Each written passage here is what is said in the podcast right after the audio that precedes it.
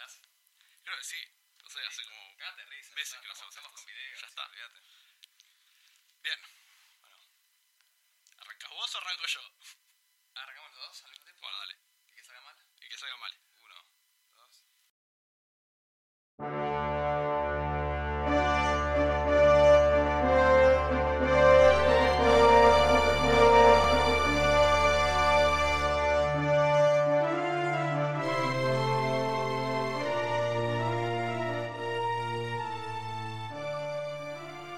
Bienvenidos a un nuevo capítulo de Castillos en el Aire. Iba a salir mal, salió mal. Yo soy perfecto. Nicolás de Bonis Y yo soy Axel McAllister.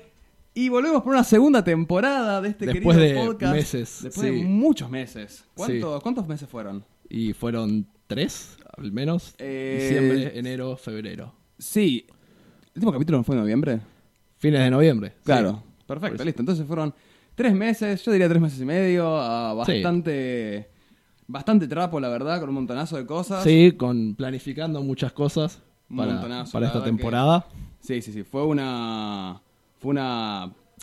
Toda una puesta en escena muy fuerte la que tuvimos que estar haciendo tras, tras digamos, escena backstage. Eh, tenemos acá a Nati, nuestra productora, que nos está dando una mano. Eh, de hecho, una gran inclusión dentro de todo esto es Sí. el video. De hecho, a quienes nos están escuchando, pero no nos están viendo, estamos ahora mismo en un estudio. Axel, vos quizás nos querés Sí, un poco más. el estudio de Radio Viral Comunitaria, que lo pueden buscar también, bueno, como Radio Viral Comunitaria en las redes. Eh, bueno, estamos, sí, utilizando, haciendo uso de su estudio para empezar a grabar este podcast en un ambiente un poco más... Más profesional. Más profesional, más copado. Sí, Sí, sí, sí. para los que bueno, no sabían, eh, toda la temporada anterior, que si bien sonaba muy bien por una cuestión de equipo que yo tenía, fue todo grabado en una covacha, en un cuarto al fondo de mi casa, tipo atravesando el jardín, con... Que con- estábamos, de hecho, pensando en refaccionar para empezar a usarla. Claro. Y la semana pasada se desprendieron las paredes por la humedad. Exactamente, se vino todo abajo, está todo en derrumbe absoluto esa habitación, así que decidimos eh, un poco tachar la idea de, Sí, sí, de ponernos está a grabar ahí. está bien. Ya cumplió su curso, fue la primera temporada con sus pros y sus contras. De hecho, Estábamos en medio de una... Va, seguimos, pero Seguimos digo, estábamos en una situación de, de plena pandemia. Claro, digamos, pleno, encierro.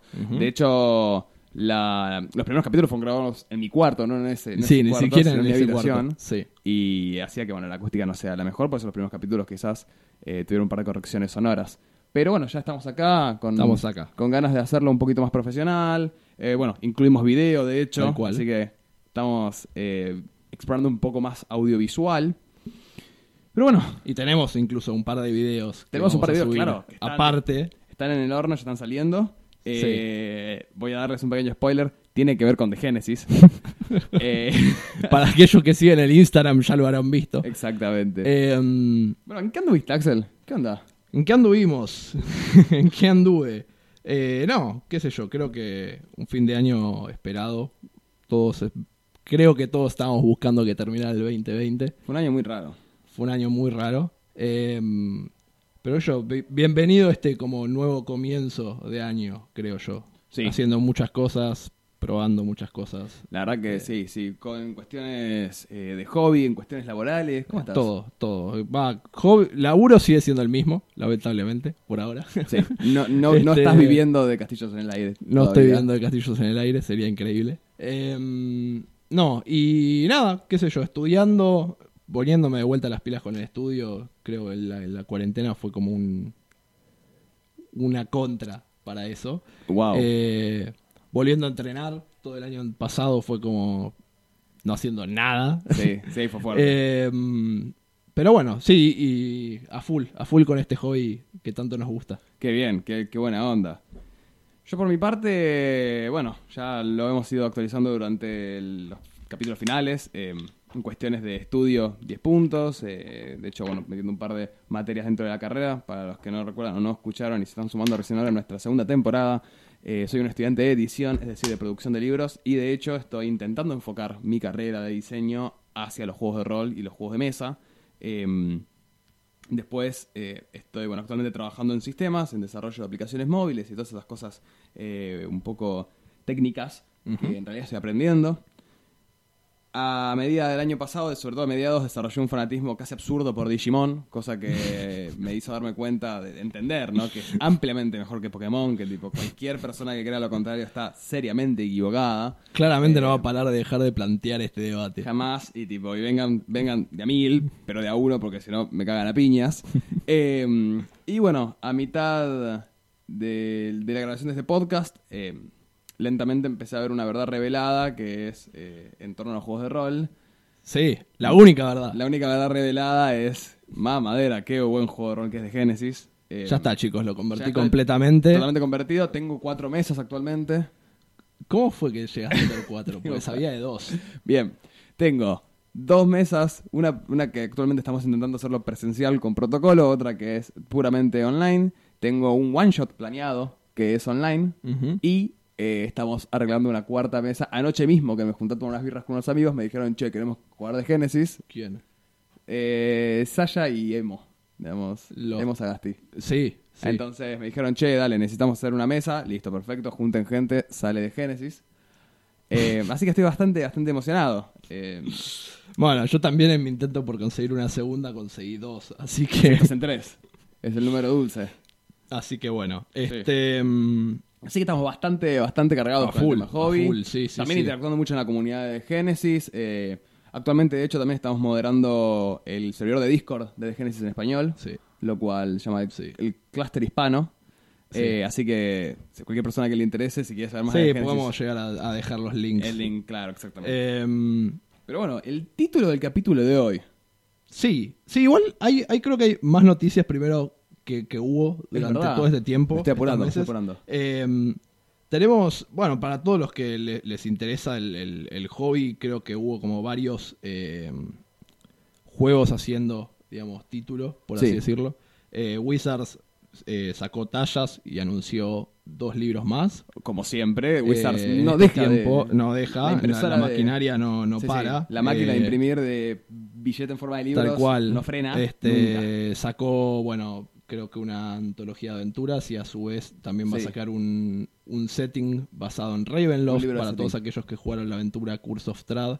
Eh, lo, bueno, les va a sonar conocido, pero van a sacar un libro enteramente dedicado a ese mundo. Claro, es un básicamente el Cruise of Strahd transcurre en el plano, en el demiplano oscuro de Ravenloft, que en realidad es mucho más grande que solo lo que se ve en ese, en ese- en esa aventura. De hecho, todo está, son como pequeños reinos aislados que no tienen comunicación entre sí y hay villanos de todo tipo, siendo el más conocido el. Strahd, digamos, Strahd Von Zarovich, pero también tenés, por ejemplo, el Caballero Oscuro Dar Sod, que es un Lord Sod, que es un gran personaje en la historia clásica de Dungeons and Dragons. Eh, habían otros vampiros, liches. Sí, así que Banshees. medio que para todo aquel que le guste fantasía, digamos, en principal, pero todo ese aspecto como gótico y de, de- de terror, creo ser que un va a ser un perfecto. increíble, sí. Sí, sí. Eh, tuvimos también el lanzamiento medio en paralelo, pero del juego Cyberpunk. eh, Red. Sí, Sí. El, el Cyberpunk Red, el juego de rol, volvió a ser reeditado el, el famoso juego Cyberpunk 2020, que Sí. era un juego de los 80 que había salido medio que posterior a, a Dungeons and Dragons. Sí. Salió en paralelo al videojuego, mientras que al videojuego le fue terriblemente mal. al juego de rol le fue muy bien. Claro. Eh, y tuvimos, eh, bueno, eh, el otro que estuvo haciendo mucho ruido fue Morkborg. Un Morkborg. juego que Buen nombre. ganó el, como todo, se ganó el premio al mejor juego, digamos, el año pasado, el mejor juego de rol. Claro. Eni se llama. Eni, sí, los Enis. Eni. Eh, es un juego bastante sencillo, con un sistema bastante sencillo. Eh, y como súper letal. Esa es como su. Claro. Y fantas- de fantasía, pero súper letal. En el, en el mundo de, bueno, de vuelta, volviendo un poco a Dungeons and Dragons, hay dos noticias grosas. La Sí. primera es, se confirma la película. De Se Dungeons confirma la película, Se sí. está armando un reparto, así que va a ser un poco Va a ser, seguro va a ser. ah, no, no quiero imaginarme. No, nadie ser- quiere imaginarse eso. Pero bueno, vamos a apostar. Yo supongo que ahora que reabrieron los cines, si no vuelven a cerrar y será posible, yo iría a verla por research. ¿No? Sí, por, por sí. investigación de O sea, no, no digo que no la voy a ir a ver. Digo que no me va a gustar el resultado. De hecho, la vamos a ir a ver y vamos a tener que hablar de ella en este podcast, vos lo sabés. Sí, eso. sí, vale. La segunda noticia que viene de parte de Wizards of the Coast, que son los eh, editores de Dungeons and Dragons también, y lo digamos los desarrolladores, amplían el universo del juego de cartas Magic the Gathering a distintas eh, propiedades intelectuales. Lo amplían a Dungeons and Dragons, se ha anunciado una Y expansión. también amplían Dungeons and Dragons al mundo de cartas de Magic. eso, eso ya estuvo sucediendo sí, a lo largo de estos años, pero también lo que hacen es, van a transformar Magic en mazos de El Señor de los Anillos Sí. y de eh, Warhammer 40k. Cosa que es interesante porque es, de repente, es medio un Disney, ¿no? Es un, es un Marvel Oh, Book, no, o sea, no, no. construir un universo. Básicamente agarraron todos esos universos que no tienen ningún tipo de profundidad y los mezclaron todos. Salvo Warhammer. Warhammer tiene su. sus Para, El. Señor de los Anillos tiene profundidad. No, el Señor de los Anillos también, perdón. Me refería tipo a esta mezcla entre Magic the Gathering y, y de idea. y D&D, Sí, que tipo sí, es sí, como, eso bueno, lo- más o menos. Veamos que, claro, nos que estamos quedando sin ideas, así que retroalimentémonos mutuamente entre los dos Sí. equipos de Wizards. como- Sí, bueno, y de nuestro lado, ¿no? De, de- de- de nuestro lado de afición, el gran anuncio fue, salió Sí, Justician. Justician, el sourcebook de, de Genesis, en el cual no quiero entrar No. como en detalles ahora porque Vamos a hacer un capítulo vamos a hacer un específico de capítulo eso. específico Sí, de eso, sin duda. pero es, es el mejor sourcebook que vi hasta ahora. Es de las mejores piezas de literatura que leí en mi vida. Punto. Y mm, va, bueno, ya salió el PDF eh, online y va a estar saliendo el libro en aproximadamente Sí, un mes. mes Sí, desde como siempre, si quieren descargar todas las cosas de Genesis, pueden entrar a www.genesis.com. Está Y todo gratis. en todo gratuito. Tanto high quality como low quality. Y bueno, creo que es eso. Va, también lo que se sumó es que ahora salió un Kickstarter con la segunda edición de The One Ring, One Ring. el juego de rol del Sí. Señor de los Anillos, que fue brutal lo que lograron juntar Lo- de plata. Lo tenías que traer a colación, ¿no? Sabiendo que Lo- yo tengo mi One Ring primera edición. Primera edición ahí que nunca pudiste terminar la colección y ahora Claro. te lo Sí, exacto. Es obsoleto. Es obsoleto, porque ahora hay una segunda edición O en cambio. tengo muchos pisapapeles. Exacto. Gracias. gracias. Gracias por recordármelo. Bueno, eh, creo que esos fue, son algunas de las noticias que pasaron estos tres meses. O sea, se movió mucho, hubo muchos anuncios, salieron juegos. eh, Se mejoraron otros, empeoraron algunos. De todo. Exacto, hay de todo. Eh, me pareció copado que viéramos un poco, ¿no? ¿Qué había pasado en estos tres Claro, meses? State of the World. Eh, pero vamos, creo, al, al- al capítulo, digamos, de, el que nos corresponde ahora. Eh, quisimos hacer un capítulo que fuera un poco más ameno para Claro. aquellos que eh, Recién caen. recién caen por ahí al, al podcast. Esta es la segunda temporada. Eh, y bueno, igualmente tenemos en la primera temporada tenemos los primeros tres capítulos que recomendamos escuchar. Si Sí. es que, va, en realidad es el primero, 2A y 2B, Claro. que son totalmente introductorios. Por exactamente lo que yo digo es, tipo, nos vemos medio como siempre con las ganas de a quienes no hayan escuchado los primeros tres o cuatro capítulos del podcast, que vayan a hacerlo. Más que nada, sobre todo si no tienen una idea de cómo son los juegos de rol, eh, da- damos un pantallazo que yo creo bastante menos. Sí, sí, es, es- es creo que bastante mm, amigable para aquellos que no conocen al respecto. Y Lo seguir pueden con- encontrar en nuestro Spotify. Exactamente, Spotify, Apple Podcast, Google Podcast y YouTube incluso. Castillos en el aire, lo buscan y lo encuentran. Como siempre. Sí. Y de hecho, nada, bueno, también, si no lo han escuchado, hay muchos capítulos y temas que ya hemos tocado en la primera temporada, que posiblemente ahondemos más a lo largo de ahora, entonces siempre es como una- un buen ejercicio. Si cayeron ahora en la segunda temporada, nunca está de más escuchar la primera. Eh, además van a poder conocernos un poco más de cómo nos manejamos y qué es lo que hacemos en en perfecto. Aire. Eh, bueno, el tema de este capítulo era medio planteando una pregunta. De hecho, la planteamos en nuestro Instagram para nuestros seguidores. Sí, ¿Por qué jugamos juegos de rol? ¿No? ¿O por qué la gente juega juegos de rol? ¿Cuáles son los, los objetivos detrás? ¿Cuáles son lo, el- lo que busca uno detrás de este hobby eh, tan maravilloso? Sí. Y no, nada, recopilamos un par de, de las respuestas que nos dieron. Calculo que nosotros también tenemos las nuestras. siempre. Eh, ¿Querés leer un par? Sí, ¿Lo obvio. alternando? Obvio, por favor. Estas son de vuelta algunas de las respuestas que nos dijeron en nuestro Instagram. Son solo algunas, seleccionamos un par, eran bastantes. Eh, pero bueno, básicamente, ¿por qué jugamos juegos de rol? ¿O por qué la gente juega juegos de rol? Una de las respuestas fue para divertirme y expresarme creativamente. Sí. ¿Cómo vos, a vos te toca fuerte lo expresarte creativamente? Sí. ¿No? Sí, porque creo que, bueno, lo de hecho lo hablamos hace un par de semanas. Sí. O sea, como para mí, creo que no, si- siendo alguien que jamás tuvo como habilidades, no sé, musicales, artísticas, ninguna de las cosas que la gente suele hacer, digamos, de, de creatividad, es un buen, eh, es un buen hobby, digamos, si no tenés ninguna de esas habilidades. Yo, yo creo que requiere igual ciertas habilidades, pero que son más naturales, no tan Sí. algo que, que uno aprende o tiene que... Claro. Digamos. Sí, y, y vas, y va, te vas desarrollando. Y te vas desarrollando, tal Sí. cual. Tipo, por lo general uno empieza con, con jugadores nuevos también, entonces cuando uno arranca no tampoco tiene que ser excelente porque los jugadores tampoco van a, a poder reconocer, Claro. digamos, eso. Eh, pero creo que es un lugar para expresarse definitivamente eh, creativamente. Digo, desde escribir aventuras o escenarios para que los jugadores jueguen. El, eh, no sé, creo que a mí es un gran depositario digo, de imaginación. Toda la imaginación que tengo no tenía cómo plasmarla y esto Claro. es el hobby que me, lo- me permite hacerlo. Sí. Entonces creo que sí, que es muy acertado. Y obviamente divertirse, sí. Al final del día. la- lo, lo dijo Juan del Compare, o sea, Exactamente. jugando. Sigan jugando, no dejen de jugar. Así que, sí, yo estoy muy, muy de acuerdo con eso de que te permite explorar un, un, eh, panorama creativo que quizás de otra manera, digamos, No podrías. estás crafteando algo que no es para que alguien lo lea, sino para que alguien lo interprete. Es como, Sí, sí, porque ni, y ni siquiera es una obra de teatro, porque uno no le está dando un papel, qué es lo que tiene que... Claro, es una suerte, es una improvisación. Claro, es una improvisación en donde aparte es colaborativo, eh, porque todos suman a la experiencia, pero uno como máster tiene que diseñar, ¿no? Como una base sobre la que esa experiencia se lleve a cabo. Es una, una base mm, donde se pueda... Nada, donde los jugadores puedan expresarse y, y uno también como, como máster. Así que creo que es... La siguiente, ¿la querés tomar vos? Eh, sí, bueno, la siguiente veo que viene a colación. Uno dice, porque me deja usar la sobrecantidad de imaginación que tengo y no puedo gastar. Es un poco lo mismo. O sea, es el, el depositario, digamos, de Claro. esa. Que lo que tiene, lo que tiene de bueno es que a esto de ser una, un, digamos, una especie de interpretación más improvisacional, eh, y, y el hecho de que saber que estás creando algo que alguien va a consumir de manera mucho más activa, ¿no? Es una, es una, es una fruición, como se dice. El Sí. aprovechamiento de, de este tipo de textos es una fruición muchísimo más activa.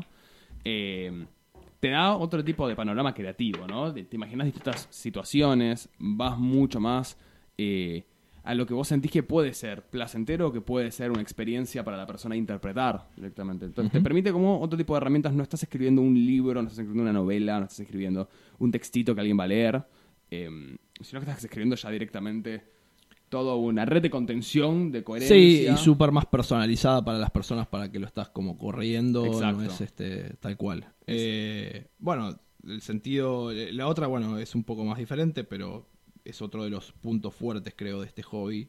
Eh, léela si querés. Sí. y- Me encanta el sentido colaborativo del roleplay y ponerme en la piel del personaje para entender cómo reaccionaría a distintas situaciones. Es, sí, es exactamente una de las... Bueno, lo hablamos mucho en caracterización. Evan, estaba pensando eso, En el sí. capítulo 8 de la primera temporada, donde hablamos de... Bueno, cuando uno interpreta un personaje, tiene que creerse ese personaje, tiene que realmente ponerse en la piel de ese personaje y entender las motivaciones, entender de dónde viene, hacia dónde va, cuáles son sus objetivos, cuál es su deseo, cuál es su agenda. Eh, un poco que te da es- ese tipo de, tela eh, más estructurada para cortar y para guiar, digamos, la creación de un personaje y la interpretación. Sí, eh, definitivamente creo que es algo que, eh, nada, para muchos es el punto también del hobby, el Sí. poder actuar, el poder... eh, para Evan definitivamente creo que lo es, o Sí, sea, sí. por eso... Vocación actoral a tal pleno. cual. Eh, pero digamos, eso de poder como ponerse, eh, te permite esa cosa creo que bastante copada de poder ponerte los zapatos de otra persona. Aunque, aunque sea imaginaria, digo, siempre va a estar basada en algo, pero digamos, mediante el escenario que esté planteado, la filosofía que tenga este personaje que vos creás, te permite ponerte en otra situación que por- a la que por ahí vos como, como ser, como vos, digamos, Sí. no, no estás acostumbrado. Eh, entonces te permite, nada, eso, creo que experimentar otros puntos de vista. Exactamente. Sí, siempre me hizo acordar a cuando yo en la secundaria iba a los modelos de Naciones Unidas. Sí. que tenías que interpretar a distintos países. Claro, digamos, que tenés como que pararte en otro lado, digamos, Claro. diferente al que estás acostumbrado y está bueno. Exactamente. Eh, bueno, el- el- hay otros más, digamos, acerca de me gusta interpretar personajes y vivir historias junto a ellos. O sea, viene, viene de la mano de esto que veníamos hablando. Sí, es, es medio como la mezcla, ¿no? De interpretar personaje y la vivir la historia que, que fue diseñada. Es como una mezcla lo que venimos. Alimenta la capacidad de imaginar infinitos mundos posibles si estás dispuesto. Sí. Que también es... Es, es un largo trabajo igual. Es un largo trabajo, claramente. Te Hacer, tiempo. a- crear mundos es un trabajo, Uf, es un trabajo bastante heavy. Incluso de cuatro personas puede ser un poco difícil. Eh, eh, no, realmente es un trabajo muy, Sí, muy fuerte, sí, largo, donde me parece que, bueno, de hecho, charlas que hemos tenido con, con Marco, el lead developer Sí. de The Genesis, al respecto, donde es un mundo vivo que se viene construyendo desde el 2000, básicamente. Sí, desde que arrancó la primera edición del juego. Exacto, que, nunca, nunca terminó de encontrarle la vuelta diciendo tipo, siempre encuentro algo nuevo que tengo que mejorar o que tengo que seguir expandiendo y por eso el mundo avanza con cada libro que sale. Es, el trabajo de world building es muy fuerte. Bueno, es, es un poco, creo que el, es como cuando te remontas al Señor de los Anillos y todos los libros que tenía eh, Tolkien en el sí, tintero, tipo, ahí, claro. Como eh, claro, o sea, es, es no para nunca. O No sea, para estás nunca. creando algo que, que tiene tiene no, es como un, un como digo, es un papel en blanco y vos estás escribiendo arriba y estás creando y seguís creando y seguís creando y hasta que vos no decidas que frene va a seguir estando y el tema es que siempre va a haber huecos donde los Claro. que- entonces es un el laburo extenso, pero sí, gratificante. si Precisamente en el caso de Tolkien no frenó ni con él porque el hijo, el hijo siguió expandiendo. Claro. también. No, pero es que también te permite eso. Si uno deja como esos espacios en blanco, alguien puede volver, digamos, ver eso y decir, bueno, trabajo desde acá. Lo mismo el otro día, poner, estaba leyendo Lovecraft. Sí. Y como hubo un montón de, de sus, vamos a decirle, pupilos que continuaron con, eh, con esas historias y como expandiendo ese universo. Sí. Y de ahí salen ¿no? Lo- los mitos de. Exactamente. O sea, es, es lo mismo. Es como, bueno, es, es una, algo que no termina más, el, el crear mundos o el, el- el imaginarlos. sí. Totalmente. Es una locura. Después creo que las últimas dos que tenemos acá, digamos, en esta lista van un poco de la mano. Uno pone escapar de la rutina y expresarme artísticamente con una agenda luz, digamos, una Sí. agenda eh, Suelta, suelta. holgada. Esa es la palabra, Sí. sí. Eh, y otra persona que nos puso porque me divierte trasladarme a otra realidad por un rato. Sí. Digamos, definitivamente es uno otro de los de los aspectos creo de este hobby, ¿no? Como el bueno, el, al final del día es un cable a tierra, nos permite relajar, Completamente. bajar un rato, saliste del laburo y, y tenés ganas de desconectarte, es literalmente una forma de desconectarte Posta. fuera de... Sí, sí, es una de manera. este de- hecho, bueno, las mesas online que estoy dirigiendo, siempre jugamos eh, a las 8 de la noche, exactamente después que todos de trabajar, eh, en la cual vos, de hecho, sos parte. Y, y siempre funciona, tiene como ese sentido, ¿no? Donde todos ya terminamos de trabajar, estamos recontra tranquilos, bueno, hagamos una sesión, nos divertimos, jugamos dos, tres horas. eh, y es, termina siendo siempre eso. O sea, al final Sí. del día siempre va a terminar siendo un me divierto con amigos. Que de hecho, Ponele, a, a mí me pasa que yo corro poner las mesas los domingos sí, y para mí el domingo siempre fue, el- eh, desde que empecé con este hobby, como el mejor día para correr, porque es como, qué bueno, me puedo olvidar que mañana es lunes Claro. por un par de horas. Está buenísimo, está buenísimo. Es como que te da, te da un poco de, de suelo. Claro, que sí, más no sé, sea tipo, te sentaste a jugar con amigos y para cuando terminó son las 10 de la noche y ya estás pensando en irte a dormir, buenísimo, Perfecto. se me pasó el domingo. Sí, sí, sí, encima de domingo, que es un día... El día más deprimente de la semana. Claro. Yo, de hecho, cuando vi esta pregunta en Instagram, y medio que escribí, también a a propósito respondí yo desde mi punto de vista, y mi respuesta fue, imagínate un hobby nerd que te encanta, Sí. ¿no? Tipo, tener un personaje, imaginarte tu propio héroe, lo que sea. Ok, ahora eso sumale hacerlo con amigos y conocer gente y socializar. Sí, sí, Es, increíble. buenísimo. Es como literalmente la mejor experiencia del mundo. Tipo, no importa. El que inventó, no sé, el que inventó la Sprite no es tan inteligente como quien haya inventado los juegos de rol. Me parece como increíble. Y, y creo que en este momento en el cual, ¿no? Como los videojuegos son como el, el hobby nerd por Sí. excelencia. Sí. eh, todo esto que plantean lo- los juegos de rol, los juegos de mesa, es buenísimo porque te dan la, justamente la posibilidad de seguir eh, interactuando, socializando con tus amigos y en un aspecto mucho más eh, ameno, más relajado, ¿no? Por lo general, creo yo, por lo menos mi experiencia también es que con los juegos, los videojuegos, digamos, a veces jugás para quedarte de risa con tus Sí. amigos. pero muchas otras veces, eh, ahora que está como toda esta cosa más competitiva dando Ah, sí, vueltas, vos olvidate. eh, viste, es, es a las puteadas. Sí, es, es a las puteadas es y hay que hacer esto. Y, que- claro, sí, sí, sí. Y es. es eh, yo por lo menos siento que es un hobby que en ese aspecto, eh, o sea, los videojuegos dejaron de ser un medio de relajación. Claro. Por lo menos para mí. A veces pasa, Y- eh, yo no tanto, pero entiendo dónde venís. A veces juego muchos juegos para divertirme, entiendo no jugar los competitivos, pero sin duda los juegos de rol son como un refugio, son como un... un- Sí, sí, y te permite, por ejemplo, si te estás pudiendo juntar en persona, es una oportunidad para verte con amigos, comer algo por ahí, o sea, está, está bueno. Creo Está- que es un- que siempre es... Sí, siempre, eh, sin duda. De hecho, sobre todo después de la entrevista que hicimos con Juan del Compare, que es el último capítulo de la primera temporada, medio que hablamos ¿no? de, de- de cómo vienen los juegos de rol durante la cuarentena. Sí, Y la realidad que es. Me pareció un gran, una gran herramienta para seguir en contacto con un montonazo de gente. sí, durante la totalmente. A nosotros nos permitió, creo que todo el grupo, digamos, nuestro de amigos, de seguir en contacto. O sea, Sí, sin eh, duda. es- de vernos, de tipo, o sea, de agarrar así haciendo videollamadas y, y no videollamadas que se sentían forzadas donde ya no teníamos nada más que decir, para ponerle que te juntás con amigos cada toda la semana No, y, y en particular creo que en la cuarentena, Sí, que ¿qué no había nada contar? que ¿Qué contar. contar? ¿qué fue de tu Claro. semana? Nada, porque Sí. no hay nada que hacer, eh, com- compré un desodorante distinto, nada más, tipo. No, en... Totalmente, es como Claro. nos permitía juntarnos y decir, bueno, no hay que decir, che, sí, que, que tanto que no hiciste durante toda esta Claro, semana. no, no, no, fue tipo, no, no una depresión en masa, sino era tipo, Sí, bueno, sí, agarrar totalmente. y, Totalmente. y disfrutarnos eh, un poco con The Genesis. Pero... Em, no, y después creo que otra cosa que suma es que, digo, alrededor de este hobby también hay un montón de hobbies aparte. Sí, me dio una parafernalia Eh, muy copada. Sí, gente que disfruta diferentes este, aspectos por ahí, o, o- o, podríamos decirle como hobbies aledaños, digamos, a este. Eh, digo, desde ponerle la gente que pinta minis. Uy, Pintamines Eh, es todo un pasatiempo. Nosotros teníamos un un, un chico, como se llama, el que conocíamos de Magic Dealers, que hacía pintado. Emiliano. Emiliano.